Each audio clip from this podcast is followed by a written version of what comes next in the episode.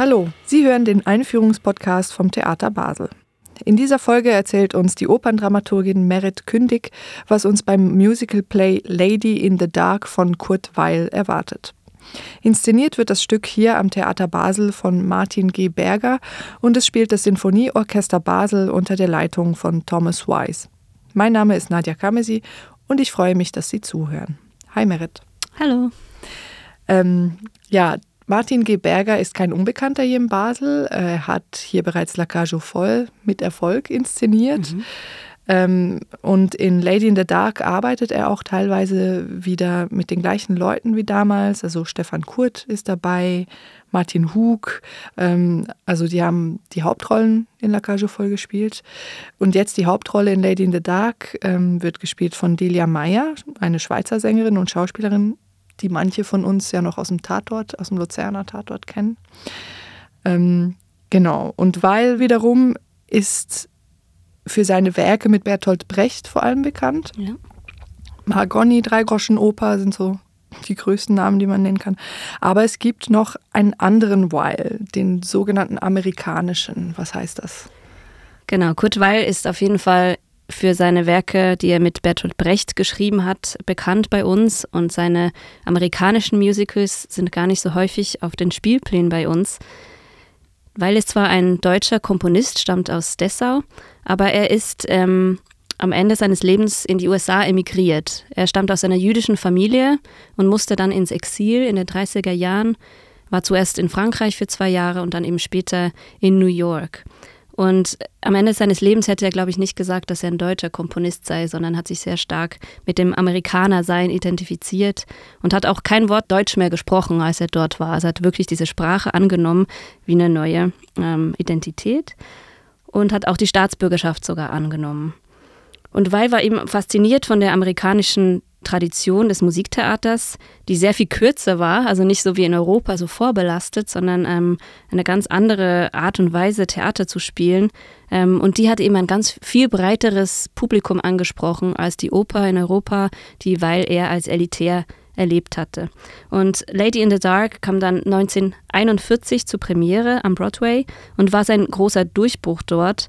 Das Stück wurde sehr gut aufgenommen und hat weil dann schließlich auch äh, seinen finanziellen, äh, seine finanzielle Sicherheit gebracht. Was hat denn Weil am Broadway und an diesem amerikanischen Musiktheater so interessiert? Wie gesagt, ich glaube, er wollte schon immer die Menschen erreichen, Menschen berühren. Das hat er auch bei, den, bei der Zusammenarbeit mit Brecht immer gemacht. Also seine Musik war immer irgendwo emotional, obwohl es natürlich in diesen Stücken auch mit diesem V-Effekt und dieser Entfremdung und so weiter mit Brecht da auch eine andere, irgendwie eine andere Härte drin war. Aber seine Musik war immer irgendwie ähm, direkt oder irgendwie, ja, emotional. Und Weil hat sich auch immer mit den vorhandenen Stilen aus, äh, auseinandergesetzt. Also in, auch in Frankreich hat er den französischen ähm, Ton aufgegriffen und eben dann in den USA ähm, hat er geschaut, was gibt's da am Broadway, was sind das äh, für Stücke, was ist das für, für eine Musik und das hat er dann sehr stark aufgenommen.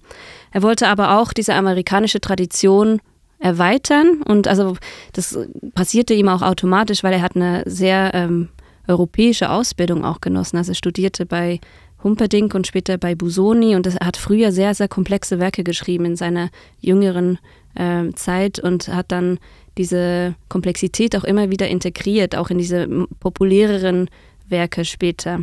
Also immer ähm, sind diese Nebenstimmen und diese komplexe Harmonik scheint immer wieder durch. Äh, dieses Stück hat eine besondere Form. Es besteht einerseits aus gesprochenen Dialogen und andererseits aus längeren Musikstücken, die so ein bisschen wie Mini-Opern dastehen innerhalb des Stücks. Ist das typisch für Broadway? Also, dass es gesprochene sowie gesungene Teile gibt und eben auch Tanzeinlagen. Also, das sind alles Bestandteile eines äh, Broadway-Musicals. Also, das war keine große Neuerung. Aber diese Musicals, die damals gespielt wurden, auch Musical-Comedies genannt teilweise, das sind äh, eher revueartige Formen. Da haben die musikalischen Nummern eine Eigenständigkeit. Und ähm, die Handlung passiert nicht in diesen musikalischen Teilen, sondern eher in den gesprochenen Dialogen und die werden eben unterbrochen durch diese Songs. Und was Weil von der europäischen Oper dann übernommen hat, ist, dass die Musik selbst auch eine narrative Funktion hat. Die Charaktere entwickeln sich dann auch weiter, auch in den musikalischen Teilen und auch die Story geht dann darin weiter. Und in Lady in the Dark ist es ein ganz besonderes Merkmal von dieser Struktur, sind die Musikteile stark inhaltlich begründet. Diese ähm, Nummern sind nämlich die Träume, die Traumwelten von der Protagonistin Liza Elliott. Kurt Weil war es auch immer wichtig, mit guten Autoren zusammenzuarbeiten und ähm, zeitgenössische Stoffe auf die Bühne zu bringen, weil das fürs Publikum relevanter ist.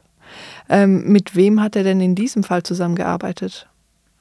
Also ich glaube, er wollte mit seinen Werken immer auch etwas erzählen. Also es ging ihm immer, er ist wirklich ein Theatermensch. Es ging ihm nie nur um die Musik und es ging ihm eben auch darum, Menschen zu erreichen. Und für Lady in the Dark hat er sich mit Moss Hart zusammengetan, dem Autor, und Ira Gershwin, der die Songtexte geschrieben hat. Das ist der Bruder von George Gershwin. Und ähm, die haben dann einen Stoff aufgegriffen, der sehr populär war und sehr in Mode zu der Zeit, und das ist äh, die Psychoanalyse. Ähm, Moss Hart war selber auch in Psychoanalyse ähm, und hat sich sehr stark damit auseinandergesetzt. Und auch das Thema Frauen in Führungspositionen war damals sehr ähm, virulent, würde ich sagen. Frauen haben erstmals angefangen, in die Arbeitswelt einzutreten und sind eben auch nach und nach in die Chefetagen aufgestiegen. Es war damals also erstmal aufsehenerregend, würde ich sagen, eine Geschichte über eine Chefin und ihre gesellschaftlichen Konflikte auf die Bühne zu bringen. Und auch heute sind ja diese Konflikte noch nicht so ganz überwunden, auch wenn sie sicher heute vielleicht anders dargestellt werden oder anders verhandelt. Genau, und somit bist du jetzt schon mal ein bisschen auf diese Lady in the Dark eingegangen. Wir haben die Handlung noch gar nicht erzählt. Kannst du uns mal erklären, worum es da geht in diesem Stück? Also Liza Elliott ist die Chefin eines Modemagazins und sie ist normalerweise eine sehr kontrollierte Person. Und sie befindet sich aber zu Beginn des Stücks in einer sehr tiefen emotionalen Krise. Und ähm, sie beschließt dann, einen Therapeuten aufzusuchen. Bei uns ist es eine Therapeutin und erzählt dort von ihren Träumen, also eine klassische Psychoanalyse-Situation, wo man Zugang zu dem Unterbewussten sucht. Und ja, nach und nach lernen wir ihr Hauptsymptom kennen. Das ist nämlich die Entscheidungsunfähigkeit. Also sie ist hin und her gerissen zwischen verschiedenen Männern und kann sich auch im Arbeitsleben nicht mehr zurechtfinden, kann keine Entscheidungen mehr treffen. Und ähm, sie ist mit Kendall Nesbitt verheiratet, äh, nicht verheiratet, sondern zusammen. Er ist verheiratet mit einer anderen Frau. Das stört sie aber nicht weiter. Sie haben sich darin arrangiert. Und ähm, Kendall sagt dann, ich habe meine Frau jetzt verlassen für dich. Und da merkt sie, ach, das will ich überhaupt nicht.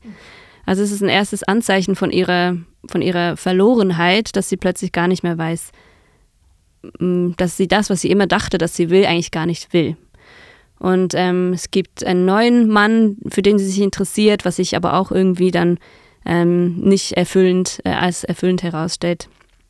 Ja, und im Laufe des Stücks erinnert sie sich an ihre Kindheit und da ist auch dann der Knoten ihres Traumas. Und zwar ähm, ihre Eltern. Sie hat eine sehr schöne Mutter ähm, und ihr Vater hat sie immer mit ihrer Mutter verglichen. Sie haben sie also sehr in diese Rolle des, des des hübschen Mädchens gedrängt und aber gleichzeitig ihr gesagt, dass sie dieser Rolle nicht entspricht. Und das, das Ganze hat sich wiederholt, auch in der Grundschule. Da musste sie eine Prinzessin spielen. Ähm, der Junge, der aber den Prinzen spielen wollte, hat gesagt, du bist aber zu hässlich dafür und so weiter. Also man sieht, es sind immer so die gleichen Muster. Es geht eigentlich darum, ähm, gesellschaftliche Erwartungen an, äh, an sie als Frau oder als Mädchen nicht erfüllen zu können. Und ähm, so beginnt sie dann mit der Zeit zu verstehen, woher ihre Selbstwahrnehmung kommt und ihr, ihre Komplexe auch. Es wurde ihr eingeredet von der Gesellschaft und diese Träume, die lassen sich auch ähm, so deuten, dass da immer unterschiedliche Institutionen, gesellschaftliche, autoritäre Institutionen äh, vorkommen, wie die Schule, äh, die Ehe, die Eltern eben, ähm, das eine Gerichtsverhandlung gibt es auch. Ja, und so ähm, setzt sich die Erinnerung an dieses Kindheitstrauma ähm, nach und nach zusammen im Laufe des Stücks. Und ähm, diese Erinnerung wird auch musikalisch symbolisiert, also dieser ganze Prozess des Erinnerns durch ein Lied. My Ship heißt das und das ist ein sehr berühmt gewordenes Lied, das sehr oft gecovert wurde auch. Und das setzt sich eben auch in der Komposition nach und nach zusammen und erst am Ende erinnert sie sich komplett an das Lied und eben auch an den Text. Du hast ja gerade beschrieben, was das für ein Stoff ist. Das ist, also es klingt ja eigentlich erstmal für uns auch extrem progressiv für ein Stück, was in den 40ern rausgekommen ist. Ähm, bietet denn Kurt Weil auch eine Auflösung dieses Konflikts an? Ja, also das ist so ähm, der Punkt wahrscheinlich, wo man die Datiertheit auch ein bisschen von diesem Stoff ähm, aufzeigen kann. Also in der Auflösung, die im Stück, die das Original vorschlägt, da sieht man deutlich, dass es eben aus den 40ern stammt, weil eigentlich analysiert es die Problematik so, ähm, weil Liza sich selbst für unweiblich hält, eben wie wir gesehen haben, aufgrund ihrer äh, Eltern und so weiter, beschließt sie dann als Chefin eine männliche Rolle anzunehmen. Und ähm, dann verliebt sie sich nämlich im Original in einen dritten Mann, Charlie, der ihr Kollege ist und der eigentlich Chef werden will. Und der sagt, ähm, ich möchte Chef, auch Chef sein oder ich möchte Chef sein, sonst gehe ich. Und sie sagt dann am Ende, okay, Charlie, du darfst Chef sein, wir können ja zusammen Chef sein und vielleicht äh, gehe ich dann auch irgendwann. Und da findet sie quasi zu ihrer Weiblichkeit zurück. Wow. Ja. Und ähm, das ist natürlich eine, äh, äh, ja, eine Deutung, die aus heutiger Perspektive ein bisschen problematisch ist. Mhm. Und wie geht denn unsere jetzige Inszenierung damit um? Also Martin Berger hat insbesondere mit der Interpretation und Besetzung auch der Rolle von Charlie dem Stück eine andere Wendung gegeben. In, Im Original ist das ja so ein Alpha-Männchen und äh, bei uns ist das ein junger, ein junger Mann, der auch gar nicht unbedingt heterosexuell ist. Und also diese Liebesthematik, dass die am Ende zusammenkommen, die fällt schon mal äh, weg oder tritt in den Hintergrund. Ähm, es kommt aber damit ein neues Thema mit hinein, das auch viel näher dran ist an unserer Zeit und an unseren Fragestellungen, die uns heute vielleicht beschäftigen. Und zwar so eine Art Paradigmenwechsel in Bezug auch auf Schönheitsideale. Und das erzählt Martin Berger hier anhand von unterschiedlichen Generationen in der Redaktion. Und da ist eben Charlie der Hauptvertreter von, also diese Interpretation von Charlie. Und ähm, zusammen mit den anderen äh, jüngeren KollegInnen versucht er, Dinge zu verändern. Das betrifft Arbeitsstrukturen, also zum Beispiel wollen die flachere Hierarchien, ähm, aber auch ästhetische oder inhaltliche Ausrichtung des Magazins, eben was Schönheitsideale betrifft. Mhm. Weil sie wollen nicht länger diese normierten Schönheitsideale weitertragen, sondern sie wollen das erweitern, sie wollen ähm, eine Vielfalt, äh, normale Körper dürfen vorkommen, ähm, diese, diese Perfektion ein bisschen aushebeln. Das ist eigentlich das Ziel von dieser neuen Generation. Und was wollt ihr mit diesem etwas anders erzählten Ende ausdrücken? Genau, einfach statt dass äh, Liza mit Charlie als ähm, hetero-Alpha-Mann äh, zusammenkommt und ihre Weiblichkeit äh, da, darin erfüllt, geht es eben viel stärker um das Zusammenführen von zwei Generationen und das Versöhnen von diesem Konflikt. Vielen Dank für diese Einführung, Merit. Lady in the Dark ist bis zum 20. Juni 23 zu sehen auf der großen Bühne. Das Stück dauert 2 Stunden 45 Minuten mit Pause. Mehr Informationen finden Sie auf www.theater-basel.ch.